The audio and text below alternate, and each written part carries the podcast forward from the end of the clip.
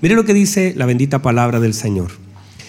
Aquel día, cuando llegó la noche, les dijo, pasemos al otro lado. Y despidiendo a la multitud, le tomaron como estaba, en la barca, y había también con él otras barcas. Pero se levantó una gran tempestad. ¿Qué se levantó? Una gran tempestad, ¿verdad? De viento. Y echaba las olas en la barca de tal manera que ya se anegaba. Y él estaba en la popa durmiendo sobre un cabezal. Y le despertaron y le dijeron, Maestro, ¿no tienes cuidado que perecemos? Levantándose reprendió el viento y dijo al mar, Calla, enmudece. Y cesó el viento y se hizo grande bonanza. Y les dijo, ¿por qué estáis así amedrentados? ¿Cómo no tenéis fe? Entonces temieron con gran temor y se decían el uno al otro, ¿quién es este que aún el viento y el mar le obedecen? Y termina entonces esta lectura con una pregunta. Y tal vez usted también la pueda responder. ¿Quién es este? Tome asiento, por favor. Gracias, Alexi. Nos ha tocado la maratón de la mañana, ¿verdad? Gracias, gracias, Alexi. Muchas gracias. Bueno, durante estos días el Señor ha puesto nuestro corazón y en la tarde vamos a cerrar parte. En realidad no cerramos nada nunca. Todo queda abierto y seguimos hablando. Pero estamos hablando acerca de la formación de los discípulos y cómo esta formación es necesaria en nuestra vida. Y por supuesto, hablamos de la transformación, pero la transformación es parte de la formación. La transformación ocurre en un suceso en nuestra vida, pero la formación es algo constante a lo largo de toda nuestra vida. El problema de la transformación, cuando no tiene formación, uno puede ser salvo, pero deformado. Y hay muchas personas que pueden ser salvas, pero absolutamente deformadas. Por ejemplo, tenemos gente que es salva, ¿verdad? Por la obra del Señor, pero que es un mal padre, un mal hermano, un mal trabajador, un mal hijo. Entendamos mal como cosas deformadas, de cosas que hacemos mal. De hecho, gran parte de, la gente que no asiste a una congregación no es solamente el diablo que le hace todas las imposibles por no venir, sino que a veces tiene trabas en la gente, que encuentra que hay muchas personas que asistiendo nunca han visto un cambio. Ellos no pueden ser testigos de una transformación porque ya hemos sido transformados por la gracia del Señor. Santo Dios, aquí nadie me ayuda. Hemos sido transformados por la gracia del Señor. Pero si usted piensa en su vida y en la mía, cómo nosotros hemos sido transformados, pero cuánta formación nos hace falta ahora en esta transformación. O sea, no es solamente, usted puede, por ejemplo, cambiarse de país, ¿verdad? Y hay muchos de ustedes que eh, son extranjeros pero no es solamente cambiarse de país, sino que hay cosas que también deben cambiar. Si usted quiere decir, no, no, no, yo allá, qué sé yo, en Cuba, yo manejaba de esta forma, o por ejemplo, ustedes, algunos saben que en otros países europeos se conduce por el otro lado, ¿verdad? ¿Verdad que sí? Entonces imaginen, no, no, si yo así aprendí y así, así como aprendí, voy a manejar y yo manejo por el lado izquierdo y se acabó. Va a provocar accidentes, se va a estacionar mal, va a ir en contra de las leyes. Usted dice, bueno, pero si yo aprendí así, no, es que está en otro país. No solamente debe cambiarse de país, sino también cambiar de mente. Porque si usted quiere hacer lo mismo, no, si yo allá en Estados Unidos pagaba el 7% de impuesto de IVA, voy a pagar el 7%, hágalo. Un día van a tocar la puerta de su casa y le van a decir, Señor, lo venimos a ver. Y, usted no puede decir, no, es que allá, no, por eso, ahora que está acá, no es solamente que ahora está en un nuevo lugar, sino que también hay ciertas cosas que hay que trabajar.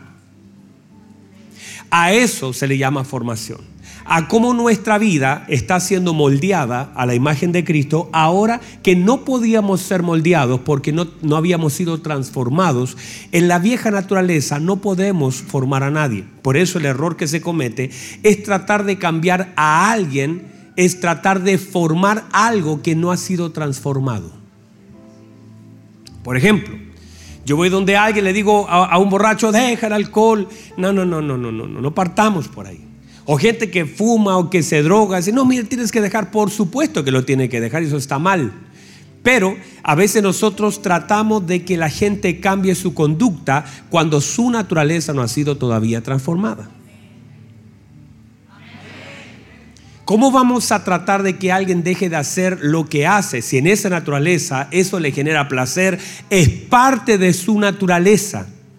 Por lo tanto, cuando la gente ataca lo de afuera, no, mire, aquí se ponen falda todas las mujeres, no se tiñen, no, no, no, ataque lo de afuera, no. Primero la naturaleza tiene que ser transformada para que ahora en esta naturaleza de obediencia, esta naturaleza de obediencia, de sujeción, de gozo por la palabra del Señor, de la intención de agradar al Señor, podamos ser formados. Pero el error a veces de la iglesia es que trata de que la gente del mundo haga lo que la gente de la iglesia tiene que hacer. Y cuando salimos con nuestras pancartas a decirle algo al mundo, el mundo se rasca la cabeza y dice, pero, pero si no es malo abortar, es bueno en mi cuerpo, mire, mi pañuelo. O sea, la gente puede decir, esto está bien, no lo veo lo malo. Le vas a ver lo malo una vez seas transformado. Porque tú no puedes ver, porque la Biblia dice que el Dios de este siglo ha cegado el entendimiento a los incrédulos para que no le resplandezca el Evangelio. El resplandecer del Evangelio hace que puedas ver.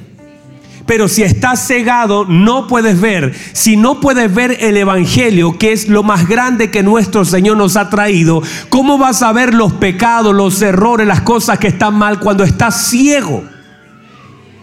Entonces lo que debemos hacer no es levantar pancartas para que la gente del mundo no haga algo, sino que levantar la imagen de Cristo para que aquellos que están afuera conozcan al Señor y conociendo al Señor sean transformados mediante el resplandor de su gloria para que ahora en Cristo podamos ser formados.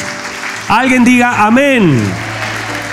Para que ahora en Cristo las cosas viejas pasen y sean todas hechas nuevas. Pero no podemos tratar de que la gente cambie. Por eso una persona que aborta fuera del Evangelio, por supuesto, se entiende. Una persona es que es una persona que asume que eso no es malo. Pero ¿por qué? Porque nadie puede arrepentirse de un pecado que no puede ver. Nadie se puede arrepentir de algo que no ve, que no entiende, que está mal.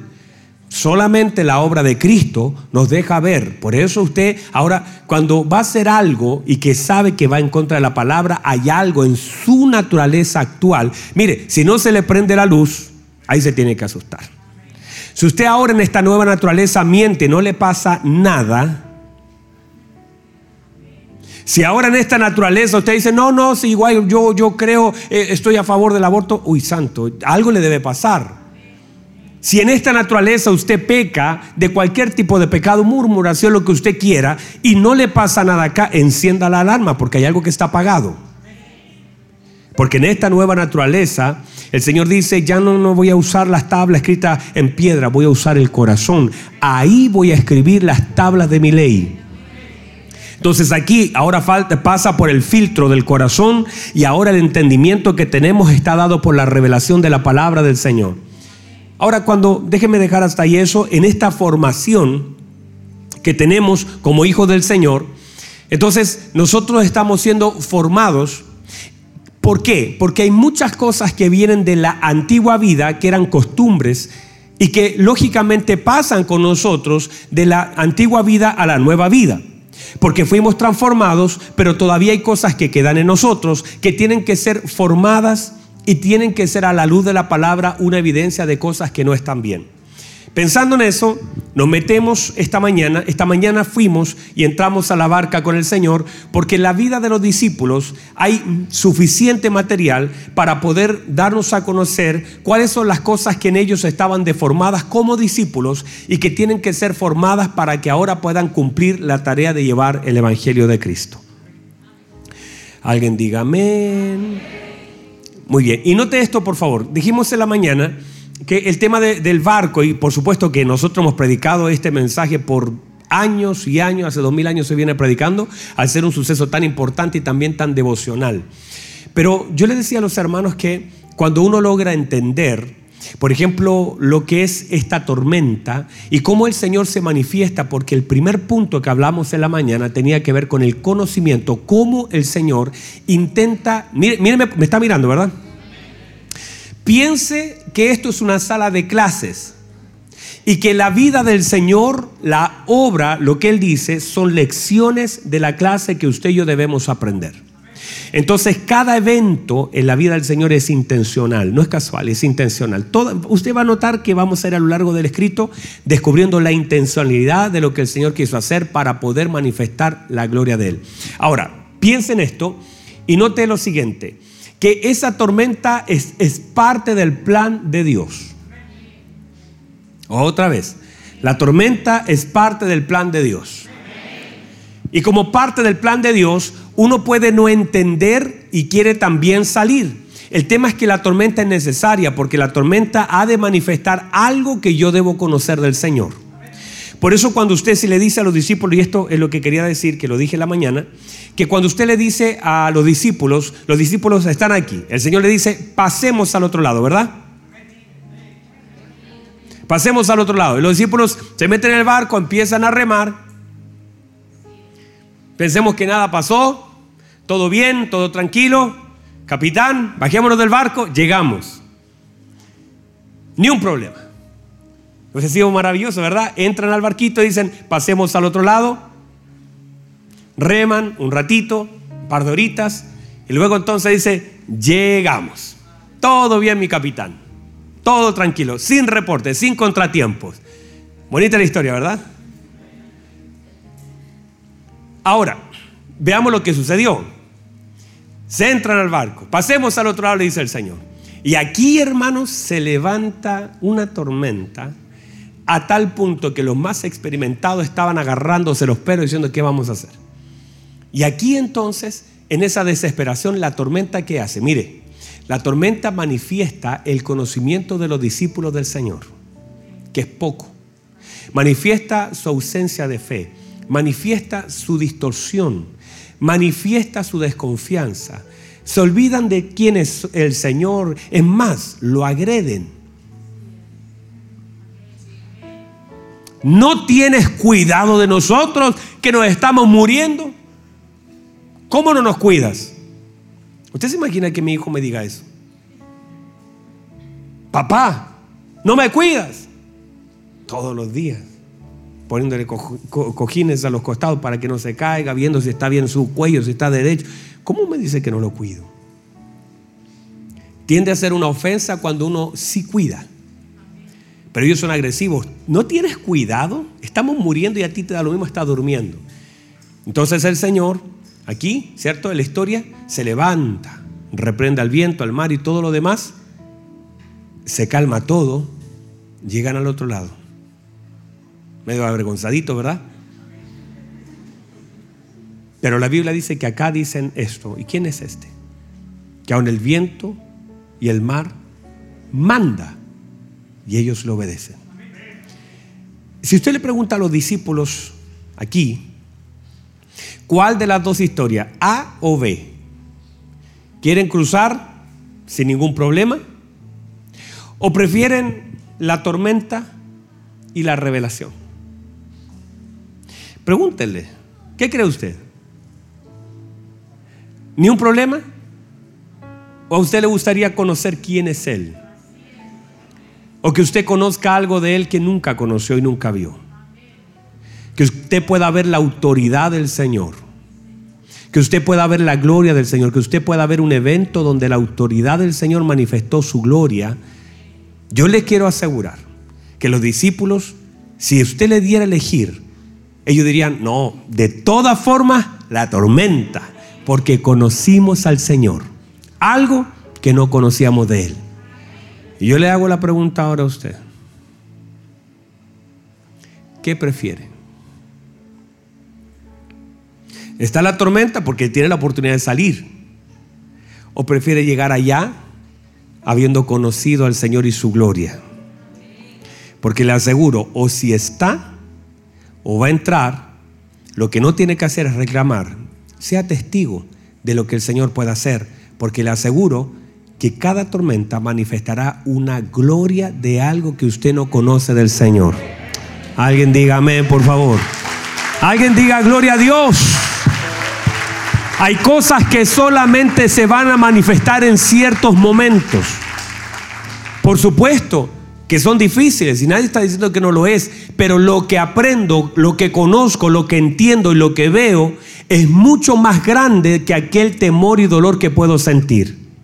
Por eso usted va a ver en la vida de los, de los hombres de Dios, como Job u otros hombres de Dios hermosos, que vivieron situaciones difíciles. Si usted le hace la pregunta si lo hubiese evitado, no. Si es que lo que ganó por causa de ese proceso fue mucho más grande que el dolor que sintió.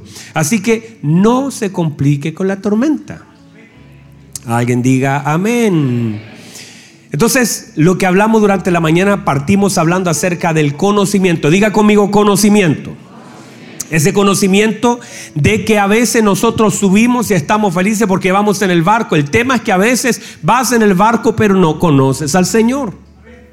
Y esto no se trata, el conocimiento no tiene que ver con los años que voy a ir remando por la vida, porque usted podría darse la vuelta al mundo con un barco y no conocer al Señor. O sea, el conocimiento del Señor no tiene mucho que ver con los años que vamos a una iglesia aunque es bueno que lleve tiempo, no es suficiente. Eso le va a dar experiencia, pero no necesariamente conocimiento. Usted va a ver personas que uno dice, pero llevan 20 años en el Evangelio y murmuran como si no conocieran al Señor. De hecho, los israelitas pasaron 40 años murmurando y nunca aprendieron hasta el momento de morir que eso no se debía hacer.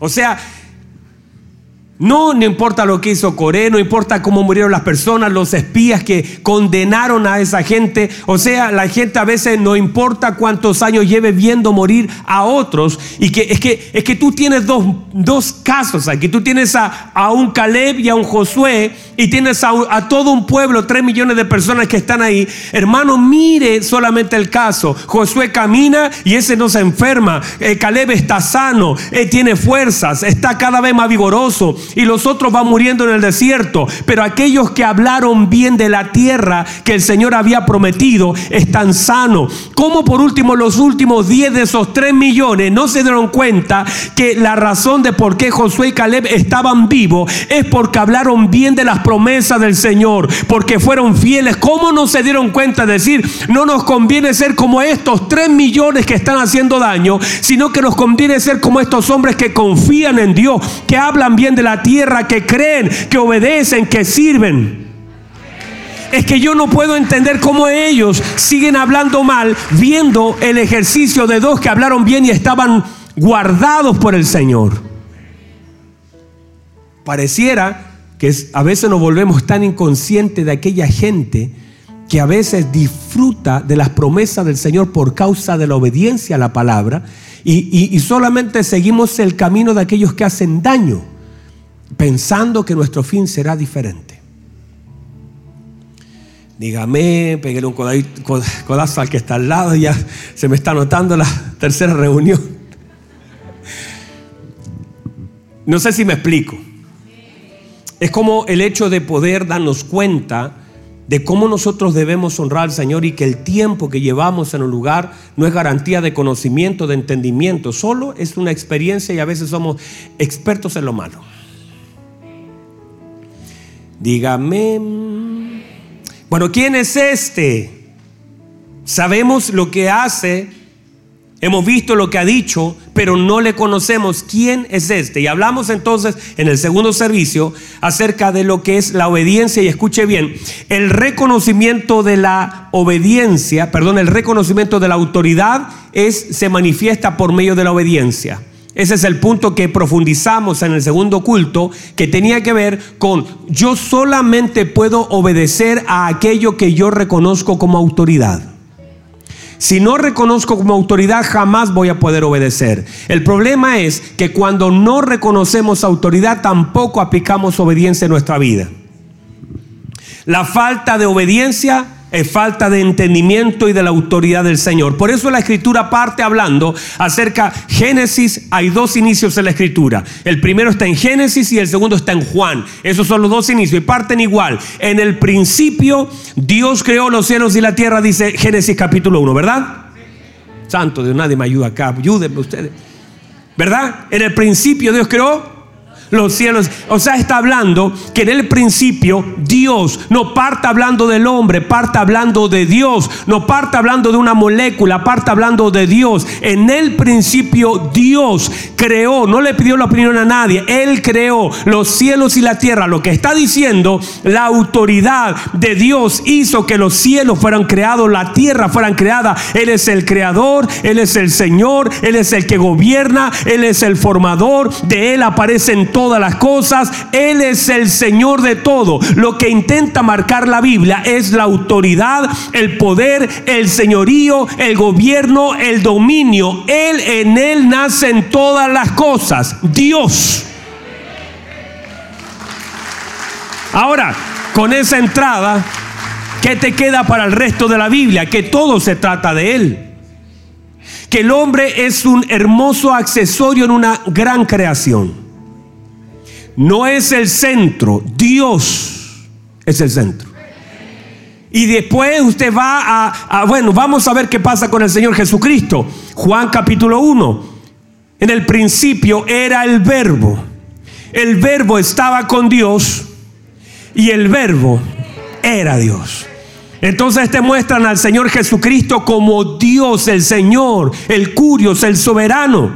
Por lo tanto, Él es el Señor y frente a eso, cualquier cosa que pase después de esa confesión simplemente queda sujeta a la autoridad de Cristo, al señorío de Cristo, al poder de Cristo, al amor de Cristo. Lo que Él quiera hacer lo puede hacer porque Él es el Señor. Entonces, eso es orden. Todas las cosas en su lugar. Ahora te muestran eso. ¿Cuál es la idea? Es que por eso cuando el Señor, cuando los discípulos dicen, ¿y quién es este? Que el viento y el mar le obedecen. ¿Por qué? Porque la autoridad genera obediencia. Por eso nosotros en la casa que decimos, ¡eh, eh! Deje eso ahí, acostarse. Yo soy el papá. ¿No dice usted eso? Dígame, usted no me ayuda en nada. Ah, no, usted lo obedecen de una, ¿verdad? Usted una mirada y todos corren. Usted no. Usted le dice, yo soy el papá. Hijo, ya, acostarse. Y de alguna forma usted hace notar su autoridad. Mi esposa cuenta hasta tres. Dice, uno, dos, le da largo ahí para a ver si reacciona. Y y en ese, los niños salen arrancando a acostarse. Ahora, con mi esposa me ha dicho, ¿qué hacemos después del 3? Porque todavía no sabemos lo que pasa, ¿verdad? Entonces mi esposa dice, ¿y qué, pensarán ellos? Espero que no me estén escuchando ahí arriba. ¿Qué pasará después del 3? El tema es que ellos qué hacen? Nuestra autoridad se manifiesta por su obediencia. Ahora hágase la pregunta. ¿Por qué nos cuesta obedecer al Señor? ¿Será que nos falta reconocer su autoridad? ¿Será que la falta de obediencia manifestará nuestra falta de entendimiento de su autoridad? Cuando Abraham viene y el Señor le dice, Abraham, dame a tu hijo. ¿Sabe? Abraham tiene una cosa muy clara acá, varias cosas. Reconoce el poder de Dios, pero también dice que si no se lo doy, igual lo puede tomar. O sea, míreme, Dios toma lo que Él quiere. O sea, si Dios lo quiere, Él lo toma, porque es Dios. Él dice, yo doy mi a mí no me la quitan. Yo la entrego. Si no la quiero entregar, ¿quién le puede quitar la vida a Cristo? ¿Quién le puede quitar la vida a la vida? Pedro le dijo, eh, el Señor deja que te defienda. Dijo, Pedro, guarda tu espada. ¿No crees que si yo clamara a mi Padre en este momento, Él no enviaría doce legiones de ángeles Y esto se termina en este preciso momento. O sea, la razón de por qué ellos me están tocando es porque yo les permito que me toquen. Entonces, en la mente, entender autoridad. Por eso, hermanos, cuando uno entiende autoridad, señorío, gobierno, aprende también sujeción y obediencia. La falta de obediencia en la iglesia es la falta de entendimiento de la autoridad de Dios. La falta de obediencia de la gente en la iglesia es la falta de entendimiento de la autoridad de Dios. Porque si la iglesia reconociera la autoridad al nivel de lo que cantamos, decimos o creemos saber, toda la iglesia estaría sometida bajo la poderosa mano de Dios, diciendo lo que usted diga, lo que usted mande, usted es el Señor. Pero le cantamos a una señoría, a un señorío que no entendemos, hablamos de una autoridad que no conocemos, hacemos nosotros lo que queremos y luego reclamamos por lo que vivimos. Mejor vamos a apagar las transmisiones. Dígame que no es así. ¿Cómo se porta usted? Usted ha visto. están acá todavía, ¿verdad? Voy a poner un ejemplo práctico. Yo sé que esto puede ser contraproducente, pero lo voy a poner igual. ¿Usted ha manejado alguna vez con Waze? Waze es una cosita que te indica las calles, todas las avenidas. ¿Verdad que sí? Usted va a 150 kilómetros por hora en una carretera. Waze te dice está despejado, sigue corriendo. Pero de pronto Waze te pone una alerta y te pone un, hombre de sombrero verde. ¿Qué hace usted? Dice, ah, no importa, 200 para que vea que yo corro fuerte. ¿Qué hace usted? Como buen ciudadano, a 120 kilómetros por hora y, usted hasta cara de bueno pone. Dígame que no lo hace. Ah, bueno, algunos van no, yo, yo. Bueno.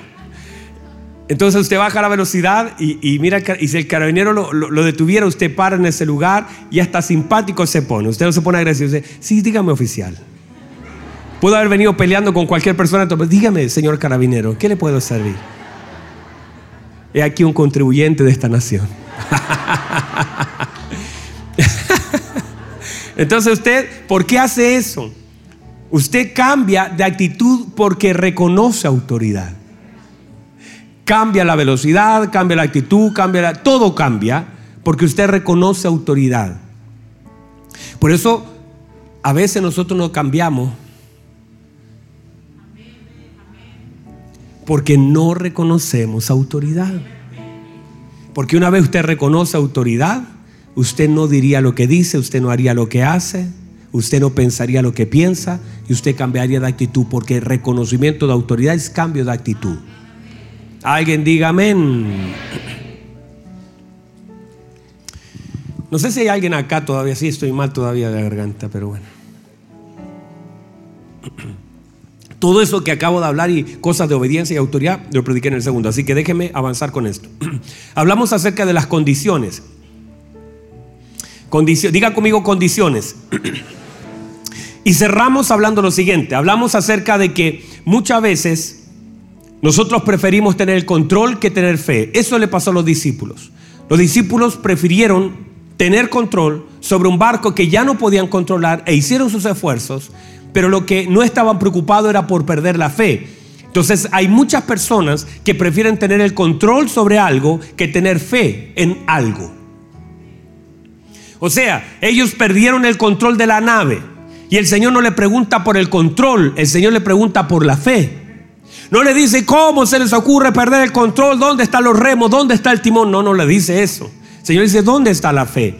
Porque en realidad a Dios le importa más la fe en un evento que el control en el evento. Porque el control en algún momento lo vamos a perder y todos nosotros en algún momento no vamos a tener nada que hacer en un momento de nuestra vida.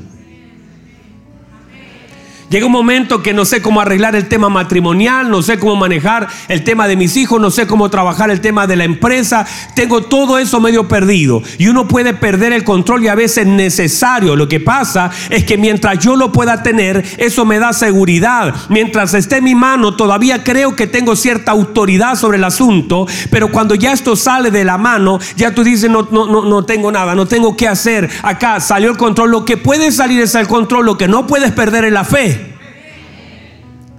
Por eso el Señor le dice, ¿dónde está la fe? Porque en realidad el control no me importa si lo tienes tú o, lo que, que, o si ya no tienes control sobre el asunto. Lo que yo quiero es que no falte tu fe en este asunto. Pero nosotros nos preocupamos más por el control que por la fe. Y eso ya lo hablamos también. Así que diga conmigo confianza. ¿Están acá todavía? Confianza. El tema es que en esta, en esta lección del barco, recuerde que estamos en la sala de clase llamada tormenta en un barquito. En esta sala de clase, lo que el Señor está tratando de trabajar en ellos es la confianza. ¿En qué? En lo que el Señor ha dicho. El Señor dijo, pasemos al otro lado.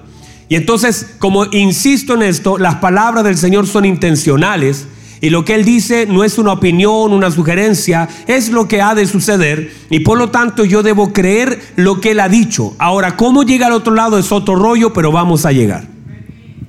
Entonces, ahora la prueba de aquellas cosas que estamos viviendo tienen que ver con aquello que el Señor ya ha hablado, porque siempre la palabra llega primero que la prueba. O sea, nunca la palabra llegará después de que la palabra, nunca la palabra llegará posterior a la prueba, sino previo a la prueba. O sea, somos preparados para enfrentar lo que vivimos. Solo que a veces no ponemos atención a las palabras del Señor. Diga conmigo fe. El Señor hace una pregunta y dice, ¿dónde está vuestra fe? El problema de esto, atención, no es si lo tienes o no lo tienes, sino la posición que tiene el asunto. ¿Por qué? Porque una de las tareas de la tormenta es desordenar las cosas importantes en la vida. Y normalmente se sabe que es una tormenta porque todo está desordenado. Las cosas no están donde deben estar. Por eso la, la, pregunta del Señor apunta no solamente dónde está, sino que cuál es la posición. No está, sabemos que está. La pregunta es, ¿dónde está? Porque a veces el problema es el desorden que genera el evento que vivo. Y cómo ese evento viene a distorsionar todas las cosas. Es más, hay gente que ahora puede creer que no va a salir adelante. Ahora la gente puede creer que esto terminó. La fe en lo malo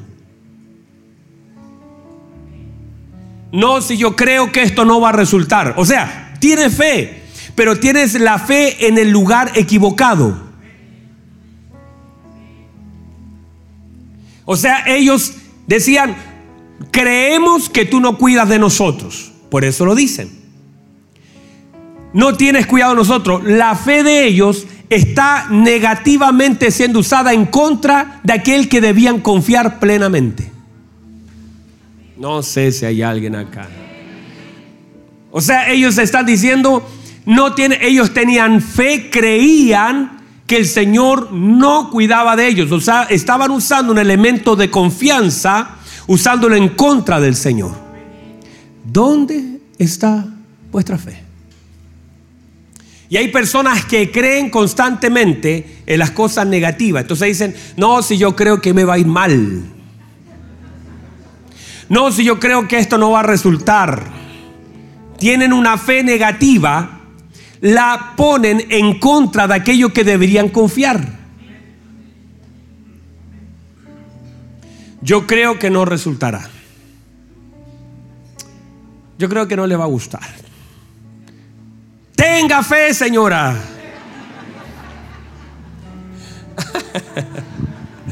Confiemos en el Señor. ¿Dónde está vuestra fe? El problema es que la tormenta viene a desordenar Y a veces nosotros lo único que somos, somos testigos de un desorden que viene a cambiar prioridades en nuestra vida. Míreme por favor. La idea y la lección del Señor, porque el Señor habla poco, pero dice mucho. Nosotros decimos, pero el Señor dice, ¿sabe lo, cuáles son las palabras del Señor? Míreme, pasemos al otro lado. Cállate y emudece. ¿Dónde está vuestra fe? ¿Por qué están amedrentados? En todo el pasaje solamente son cuatro o cinco frases, no más que eso. Pero la lección es gigantesca. El Señor hace una mención y dice, ¿dónde está la fe? El tema es que podríamos estar buscando las cosas que son irrelevantes y no estar buscando las cosas que son importantes. Cuando esta señora perdió la dragma, se la puso a buscar. Y la buscó, y mire lo que dice la escritura, qué hermoso. Dice, la buscó hasta encontrarla. Y eso habla de aquellas cosas que eran importantes para ella. Si ella no le daba valor a la drama, ¿qué iba a decir? Se perdió una menos, total me quedan nueve. Se acabó el rollo. Voy a darla por perdida. No, no, no, no, no. Esa señora representa a la iglesia. Que dice, se me perdió una dragma. La verdad es que no vamos a ponernos a pensar por qué se perdió, pero está perdida. Pero lo que sí va a pasar es que voy a buscar a esta dragma. El tema es que cuando el Señor le habla a sus discípulos, dice, ¿dónde está la fe? El tema es la importancia de encontrar las cosas trascendentes en medio de las cosas que vivimos. Porque a veces buscamos culpable, a veces decimos el por qué no nos metimos antes al barco, a veces empezamos a decir, a cuestionar, buscamos las cosas equivocadas. Pedro, tenías que haber tomado el otro lado. No, es que remaste muy lento. Empezamos a buscar y no comenzamos a buscar esa dragma que se perdió. El punto es que el Señor dice, ¿dónde está la fe? Porque es algo que se tiene que recuperar, porque la fe es el elemento en la hélice que te hará salir de ese proceso tan difícil que está viviendo. Por eso el Señor dice, nos está dando una lección que en medio de la tormenta lo que deberíamos buscar no es culpable, es llenarnos de fe, algo que se pudo haber perdido con la tormenta y que tiene que ser recuperado para salir de ella. Alguien diga gloria a Dios. Alguien diga amén. A veces estamos buscando las cosas que son completamente innecesarias. Sigamos. Defina lo que le amedrenta. Defina lo que le provoca temor. Mire lo que le dice el Señor. ¿Por qué estáis así amedrentados? ¿Qué te causa temor? ¿Qué te causa susto? ¿Por qué, ¿Por qué están así? ¿Sabe? Esa pregunta invita a que podamos reflexionar. Dígame. Nos invita, mire, ¿sabe lo que hace el Señor? Míreme. Nos invita a pensar. No todo se trata de tratar de solucionar un rollo, sino ser partícipe de lo que el Señor está haciendo. Cuando el Señor hace una pregunta, hace una, Él pudo haber dicho algo, pero la pregunta te hace pensar. ¿Qué hacemos con mi esposa? Mi esposa es experta en esto. Aparte de bella, experta en algunas cosas. Dice, a veces estamos en consejería y dice, ¿y usted qué piensa que debería hacer? Si ella no interviene, yo le digo todo lo que tiene que hacer. Y digo, lo que usted tiene que hacer es humillarse, buscar al Señor, dejar su pecado, salir de la. Yo hablo y hablo y hablo y. Y la gente me mira, me mira y me mira. Y yo, bla, bla, bla, bla. Y de pronto mi esposa interviene y dice, disculpe, ¿usted qué cree que tiene que hacer en este momento? Y la persona como que queda choqueada frente a alguna pregunta y empieza a pensar al pensar, integra lo que ha de decir. Si ella no interviene, yo estoy bla, bla, bla, bla, bla. Entonces, cuando el Señor les hace pensar, le dice, ¿por qué están amedrentados? Nosotros leímos todo de largo, pero seguramente dijo, primera pregunta de la prueba. Tienen cinco minutos para responderla. ¿No sean rápido? Tenemos tiempo. Piensen, ¿Qué les causa temor? ¿La tormenta? ¿Yo? ¿El no conocerme? El que le voy a decir, ¿qué les causa temor? ¿Por qué están amedrentados? Entonces eso los invita a una reflexión necesaria. El problema es que a veces nosotros no reflexionamos lo suficiente, solamente vivimos sin reflexionar. Entonces, ¿cuál es la idea del Señor? Piensa, ¿qué les causa temor? Porque si identifican lo que les causa temor, esa es la tormenta más peligrosa de la vida. Usted puede, míreme, míreme, míreme, usted puede salir del barco pero nunca terminar una tormenta. Porque a veces las tormentas no son las cosas que pasan en ese barco. Lo que me causa temor es el problema. Una tormenta es una tormenta. Una necesidad es una necesidad. Un enemigo es un enemigo. Por eso David cuando habla dice, aunque un ejército acampe alrededor de mí, Hoy me dieron ganas de danzar, hermano. Aunque un ejército acampe alrededor de mí, ¿qué dice él? No temerá mi corazón, yo estaré confiado. Porque uno tiene que definir qué es lo que causa temor para identificar cuál es la tormenta que debo enfrentar. Si yo no defino eso, yo puedo salir del barco y nunca haber aprendido nada. Y el Señor pudo haber calmado la tormenta, pero yo no pensar cuáles son las cosas que debo trabajar en mi vida, porque esto es una lección necesaria para mi próxima tormenta. Yo le hago una pregunta a usted. ¿Qué cosa le genera temor? Piense, un minuto, no me lo responda, no lo escriba en Facebook, nada de eso. ¿Qué le genera temor? ¿El que quiebre la empresa? ¿Qué le genera temor? ¿En que su hijo se enferme? ¿En que lo deporten? ¿En que el pastor no termine luego la predicación? ¿Qué le genera temor? Dígame. ¿Cuáles son sus temores? Porque si no los define con claridad, no sabrá cómo orar, no sabrá cómo enfrentarlo. ¿Qué le genera temor? Porque tal vez el temor es algo que la tormenta intenta generar en el corazón, pero no tiene un fundamento escritural y puede ser soltado a través de una verdad de la palabra. Si usted dice, si usted logra identificar, mire, el tema a veces es que la gente eh, está mal enfocada, por eso el Señor los enfoca. Dice, definan por qué están amedrentados. Entonces, cuando usted define, no, es que yo no quiero tener, eh, tengo miedo a perder mi trabajo, pero ¿es miedo a perder el trabajo? ¿Es el trabajo lo que te da temor? O es el, miedo a no tener, o la provisión, o a no, poder pagar una cuenta, a perder una casa, ¿qué te genera temor? Porque es ahí donde las promesas del Señor viven en nuestra vida, donde el Señor dice, yo no te voy a soltar, el, trabajo puede terminar, la empresa puede cerrar, pero el tema es yo, ese, ese temor es infundado porque yo te sostengo, y si esa empresa se cierra, yo todavía te puedo sostener, y si te echan de ese trabajo, yo todavía soy tu proveedor, no vayas a tener un miedo infundado, ¿qué ¿Qué es lo que te amedrenta? Porque tal vez estás siendo amedrentado por algo. De hecho, un día hablando con alguien, yo le dije, ¿sabe? El problema suyo no es el amor a la riqueza, es el temor a la pobreza.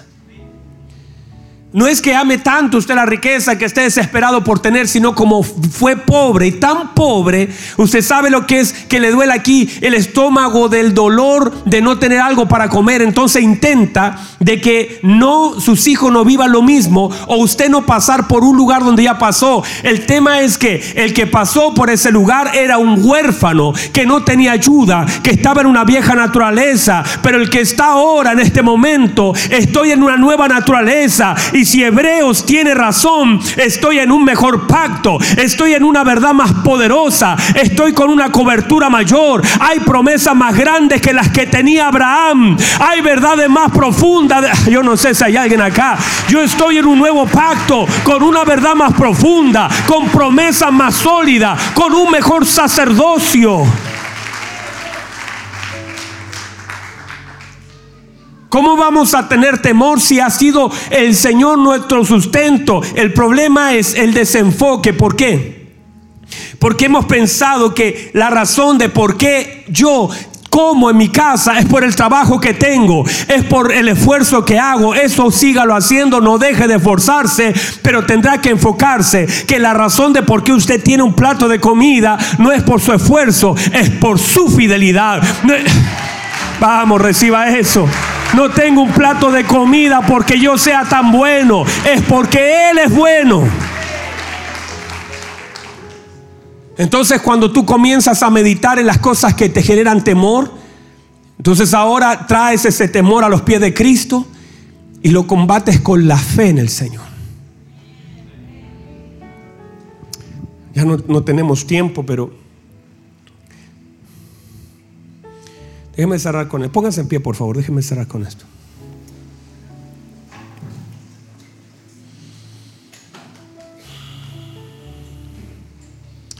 ¿Sabe lo que hace el Señor?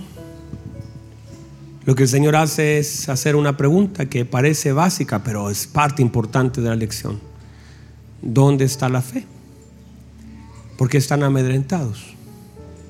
Dos preguntas que pareciera que son básicas, pero no lo son. ¿Sabe por qué?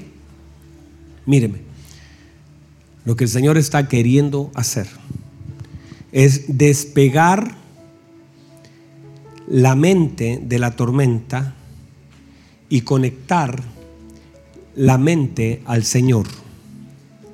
Es porque la tormenta lo que intenta es desconectarte del Señor y se levanta para ponerte en contra de Él.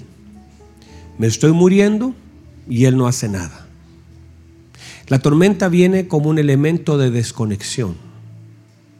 Entonces el Señor hace estas preguntas porque mucha gente comienza a llenar su mente de la tormenta y constantemente lo que guarda es el dolor que sintió en la tormenta que vivió.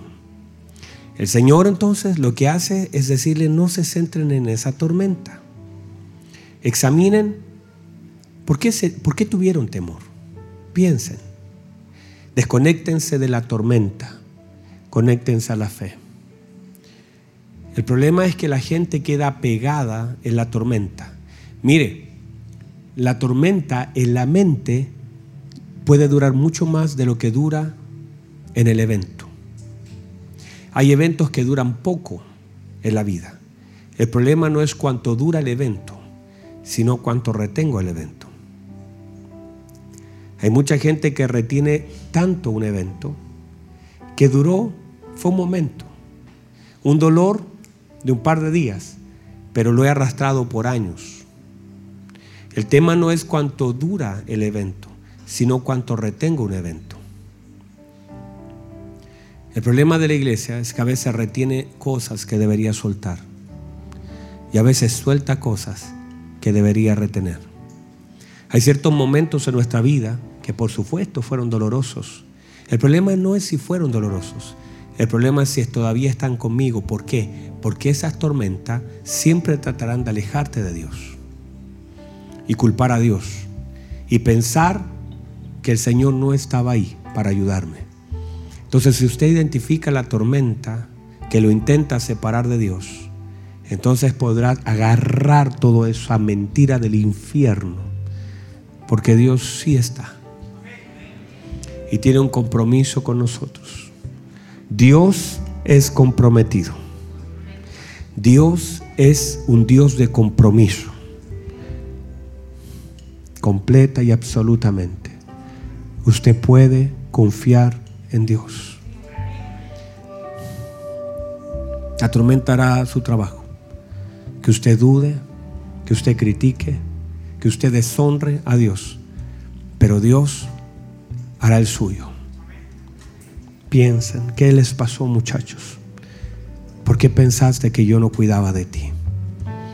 ¿Qué te hizo dudar de lo que yo hago? ¿Qué te hace dudar de lo que yo soy? ¿Qué te hace separarte de mí? Porque antes de que una palabra esté en una boca, un pensamiento estuvo en el corazón. Y el tema que ellos mientras trataban de arreglar el rollo de la tormenta, estaban mirando al Señor dormir. Y decía, pero es, no nos ayuda, no nos cuida. Hasta que en un momento se atrevieron a soltar algo que estuvo guardado en el corazón. Y eso hace la tormenta, que comiences a desviar tus pensamientos, que tu corazón piense que el Señor se olvidó de ti, que en realidad lo que estás viviendo lo estás empujando solo. Eso es una mentira del infierno para separarte de un Dios tan bueno, que lo único que ha hecho es amarte. Que lo único que ha hecho es amarte. Y si estás acá, es por el amor tan grande que Dios tiene por ti y por mí. Y esa tormenta va a pasar, pero su amor permanecerá constante en la vida. Cierra tus ojos, por favor. Levanta tus manos al cielo, dile, Señor, perdóname. Perdóneme, Señor. Quizás el dolor de lo que provocó esa situación me hizo dudar de su fidelidad. Me hizo pensar y las tormentas se levantan para enemistarnos, para dudar, para criticar. Levante sus manos al cielo, dígale, Señor, perdóneme. Yo puedo confiar en usted. Usted es confiable. Usted es mi Señor. Usted es grande, usted me ama. Si estoy aquí en el barco es porque usted va conmigo. Si estoy aquí es porque usted me ha sostenido. La tormenta es más grande que yo, pero no es más grande que usted. Las olas han generado daño en mi corazón, han dañado el barco, pero no van a dañar mi fe, no van a dañar mi confianza. Levante su mano, dígale, Señor, ayúdame, ayúdame, ayúdame, ayúdame, ayúdame.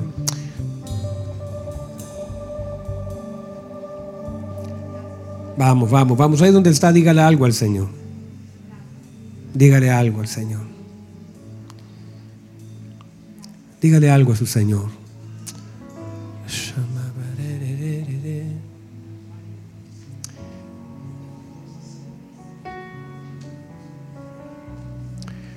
Ahí donde está, dígale algo a su Señor. Hay palabras que yo no puedo decir. Usted lo puede criticar por lo que vive. O usted podría ir a decirle, Señor, extiende tu gloria, extiende tu mano. Usted podría decirle, ¿qué haces ahí durmiendo? No me ayudas. O decirle, Señor, te necesito. Ayúdame. Un corazón contrito y humillado, Dios no lo va a despreciar. El Señor no, no le va a dejar porque esa tormenta se levanta para manifestar su gloria.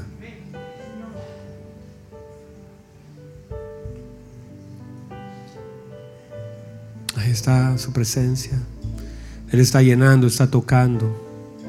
Deja que Él toque tu corazón. Habla con Él. Él está contigo. Él es tu Señor. Él decidió ir contigo en la barca. Él decidió meterte en el proceso. Un proceso que no está para destruirte, está para formarte. La transformación ya fue hecha. Ahora las lecciones, estás en medio de una lección, estás en medio de una clase. Aprenda, fórmese, ame al Señor. Su fe no es para cambiar la tormenta, su fe es para agradar a Dios en medio de la tormenta. Oh, gloria a Dios. Levanta sus manos, adora, adora, adora, adora.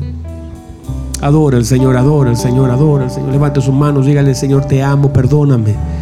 No voy a dudar, voy a confiar, voy a creer, voy a amarte. Hermoso Jesús, hermoso Jesús, vamos. Hermoso Jesús, hermoso Jesús.